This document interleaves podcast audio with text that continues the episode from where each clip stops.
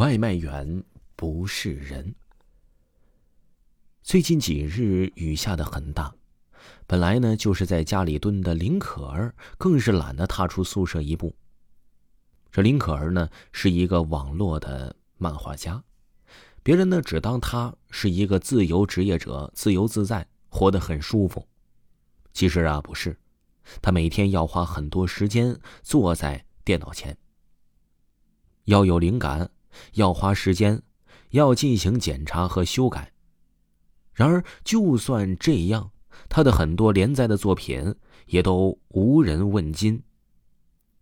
他的编辑很少打电话给他，每一次打来都是让他做最后的警告，让他的压力很大。小时候，父母感情不好，家里面呢也经常乌烟瘴气的，这让林可儿自小就有些孤僻偏激，又养成了强迫症的习惯。比如，把笔放进笔筒里，一定要大头在上，不然就必须得重放一遍。喝水的时候，杯子底下的一口水呢，也坚决不喝，必须倒掉。外面锁门的时候，明明可以听到这钥匙的声音。但是呢，他必须得用力的推门三下，确保门已经锁好了。他呢一直只点一家的外卖，这一家外卖啊倒也给力，说好几点几分呢就一直没有迟到过，这一点也比较对林可儿的胃口。今天毫无灵感头绪的林可儿在网上找了一部电影看，看着看着，林可儿的眉头就皱起来了。今天呢，这外卖已经迟到了五分钟，这还是第一次，让他很不爽。原以为这五分钟就已经是很大的意外了，可谁知道一连几个五分钟过去了，最后迟了整整半个小时。当他收到外卖的时候呢，看到呢撒了一袋子的汤汁，以及呢包装袋上的雨水，顿时也就没有胃口了。胃口虽然没了，但火气却上来了。他皱着眉头，一脸冷淡的低声喝道：“你怎么回事啊？啊，有没有什么职业道德呀？我都饿了多久了？你再说呢？你看看这个袋子里都什么东西，让我怎么吃啊？”快递员是个小伙子，被林可儿这么一呵斥，急的是满脸通红，也只能弯腰点头，不停的赔礼道歉。按说林可儿骂也骂了，人家真心实意的也道歉了，这一事儿呢就算过去了。可是今天林可儿也不知道是怎么回事，这肚子里呀是一肚子的火，感觉越烧越旺，丝毫没有停下去的趋势。又劈头盖脸的骂了一遭才算完，砰的一声把门关上了。刚把门关上没多久呢，突然手机响了，林可儿也没看，直接呢就接通了。手机里传来一个略微有些熟悉的声音：“你好，是林小姐吗？”这林可儿也没来得及思索，就应了一声。对方突然满含歉意的说道：“不好意思呀，林小姐，因为发生了一点意外，您的外卖呢就没法送进去了。前几分钟呢会自然而然的退到你的账户。如果半个小时之后呢你没有收到退款。”可以再打电话给我们咨询。什么？林可儿感觉到十分的莫名其妙。那个因为汤汁洒出来的、看着有些恶心的外卖，不就是躺在这面前的桌子上吗？这怎么回事呢？林可儿心中的火气还没下去，只觉得这家店办事不靠谱。已经送到手的外卖呢，又说没办法送，这叫怎么回事呢？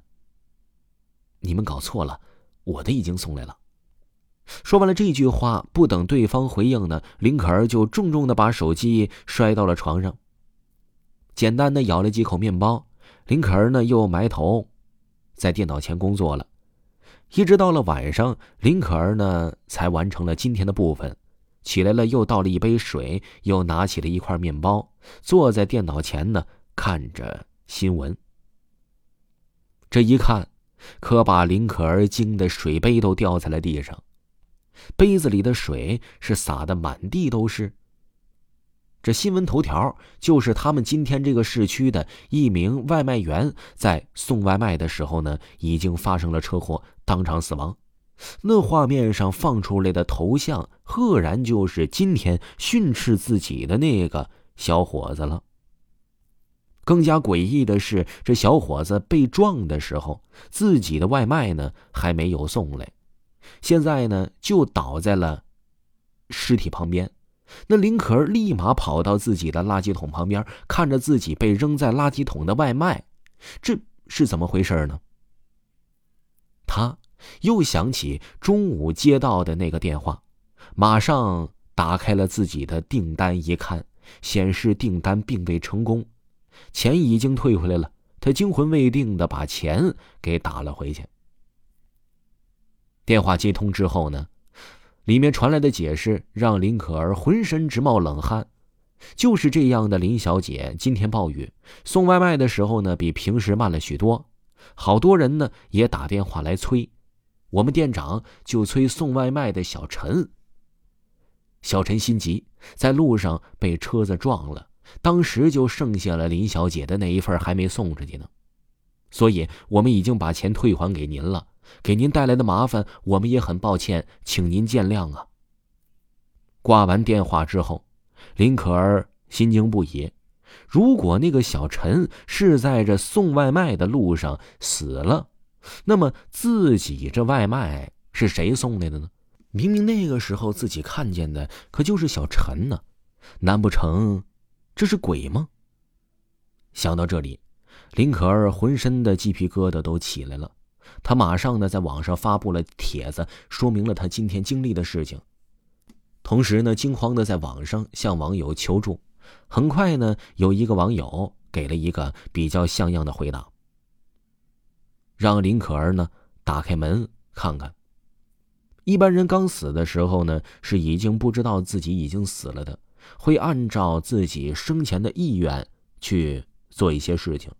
如果这个叫做……小陈的鬼真的被林可儿骂了，那应该会待在林可儿的门口，因为呢，这是他的执念所在。林可儿颤颤巍巍的打开了一道门缝，看到眼前的一幕，吓得差点惊叫起来。他用力的捂住了自己的嘴巴，才克制了自己想要大叫逃离的情绪。他果然看见这小陈还是一动不动的站在了自己门前，保持着自己被训斥的样子，浑身上下呢他都是湿哒哒的。和中午不同的是，现在他的身上不仅仅有雨水，还有血迹，看起来十分的诡异和吓人。按照那名网友的办法，林可儿强忍着害怕，勉强挤出了一丝别扭的笑意，哆哆嗦嗦的说道。那个外卖我收到了，挺好吃的啊！这么大的雨了，辛苦你了，谢谢。这话刚说完，小陈就抬起了那满是血污的脸，客气的说了一声“不用谢”，才迈着步子离开了。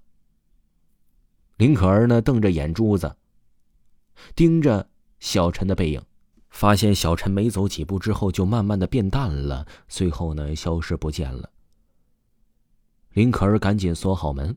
又把这一幕讲给了给之前那个出主意的网友。